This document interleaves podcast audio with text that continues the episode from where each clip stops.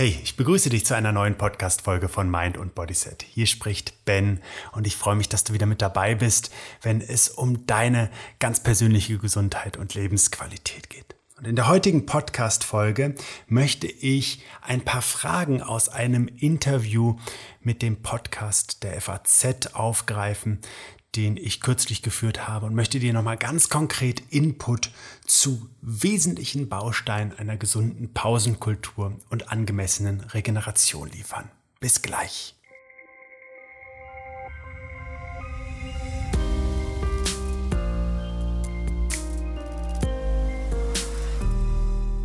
Frage. Warum sind Pausen nötig? Ich glaube, der einfachste Weg, um diese Frage zu beantworten, ist, sich mal mit dem Begriff Regeneration zu beschäftigen. Sich mal in der Natur umzuschauen, was da so ganz natürlich, ganz automatisch abläuft. Regeneration kommt aus dem Lateinischen und bedeutet Erneuerung. Und wenn wir uns in der Natur umschauen und zum Beispiel nur die Jahreszeiten einmal anschauen, dann sehen wir, dass auf eine dynamische, Frühlingszeit, auf einen intensiven Sommer, in dem viel dann Früchte sich ausbilden und Lebensmittel entstehen, ein ertragsreicher Herbst und ein ruhiger Winter folgt. Diese natürliche Abfolge von Erneuerung, die kennen wir teilweise ja sogar aus unserer ganz technischen Welt, wenn es darum geht, dass das Auto einen Ölwechsel oder neue Reifen braucht oder wir zum Beispiel nur unser Handy laden oder unser Auto tanken.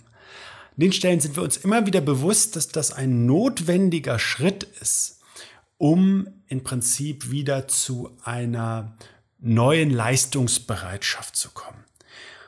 Und beim Menschen ist das ein wenig aus den Fugen geraten. Da haben sicher einige Aussagen von Menschen dazu beigetragen, dass man sich fürchterlich anstrengen muss, um erfolgreich zu werden. Aber auch unsere technische Weiterentwicklung, die Digitalisierung und damit die ständige Verfügbarkeit von Informationen und Ablenkungen, die, wenn wir nicht gewissenhaft damit umgehen, eben ein hohes Risiko für unsere Gesundheit darstellen. Deswegen ist mein erster ganz wesentlicher Appell, den ich im Kontext dieser Frage geäußert habe, dass wir aufhören dürfen, Pausen als Luxus oder als Bequemlichkeit, irgendwie als Wochenendinhalt oder vielleicht auch als Urlaubshighlight zu sehen, sondern als integralen Bestandteil anhaltender Gesundheit und einer hohen Leistungsfähigkeit. Und im nächsten Schritt ist die wichtige Frage, die jeder Mensch für sich persönlich mitnehmen darf, weil wir ja alle oft in einem Modus sind, in dem wir ähm, auch weniger reflektieren unseren Alltag vielleicht und auch weniger spüren, dass er uns überfordert, ob ein Mensch bereit ist, auf Gesundheit oder eben eine hohe Leistungsfähigkeit zu verzichten. Denn das ständige Abrufen, die ständige Bereitschaft für eine extrem hohe Leistung ist auch ein verschleißender Prozess. Das sehen wir im Spitzensport an jeder Stelle. Das sehen wir auch in der Formel 1, wenn ähm, plötzlich bei eben einem Rennen die Rundenzeiten immer schlechter werden, weil das Material einfach jetzt nicht mehr so leistungsfähig ist. Und auf den Menschen trifft das noch viel, viel mehr zu. Also es ist im Prinzip so, dass wenn ich mir ständig eine extrem hohe Belastung abfordere, abverlange, dass ich auch mit einer höheren Ermüdung und mit einem höheren Regenerationsaufwand zu rechnen habe und dass ich zwangsläufig, wenn ich eben nicht Pausen einhalte, angemessene Pausen schon im Alltag durchführe, dass ich meine Leistungsfähigkeit reduziere. Das ist einfach ein, ein, ein Pendel sozusagen, das ist eine Waage und die gerät dann hier sozusagen aus dem Gleichgewicht.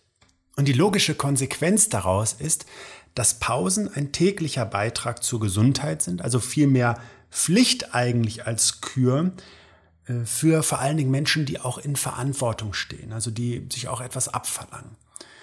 Und ich schreibe das deswegen auch so deutlich in meinem Buch, du kannst dich mal gesund erholen, wie das im Alltag gut untergebracht werden kann. Also welcher Mehrwert auch gerade darin besteht, über einen wichtigen, erholsamen Schlaf hinaus schon im Alltag Belastungsmomente zu reduzieren, weil wir dadurch teilweise drei Stunden produktive Zeit geschenkt bekommen. Also wir bekommen im Prinzip einen zweiten Tag in einem Tag geschenkt, müssen mal so auf unsere Produktivität münzen. Und das ist ja der Moment auch, wo bei chronischem Zeitmangel und bei dem Interesse, sich auch etwas abzuverlangen und etwas zu leisten, sage ich jetzt mal, eine hohe Bereitschaft entstehen kann, wenn das innerhalb weniger Minuten möglich ist, drei Stunden produktive, äh, qualitative, auch emotional qualitative Zeit dazu zu bekommen. Wichtig ist in diesem Kontext nochmal, dass wir uns klar machen, dass es verschiedene Formen von Erholung braucht. Also wenn wir uns diese Energieebenen Körper, Geist, Seele anschauen, dann sind die natürlich auch unterschiedlich mit ähm, Erfrischung zu versehen oder mit Regeneration zu versehen. Es liegt nahe, dass unser Körper teilweise andere Regenerationsprozesse braucht, auch durchaus aktive Formen der Erholung, als beispielsweise unser Geist, wo ich klar sagen muss, der ist heute mit einer so hohen Anzahl an Reizen, Informationen und Ablenkungen versehen, dass es wirklich eigentlich die hohe Kunst und auch die absolute Verpflichtung fast ist, sich ähm, wieder zu langweilen und es zu erlernen, auch stillhalten zu können und nichts machen zu können und bei unserer Seele ähm, wir beispielsweise Einfluss auf das vegetative Nervensystem nehmen können, um diese eigentlich autonomen Prozesse dann doch sehr nachhaltig beeinflussen zu können.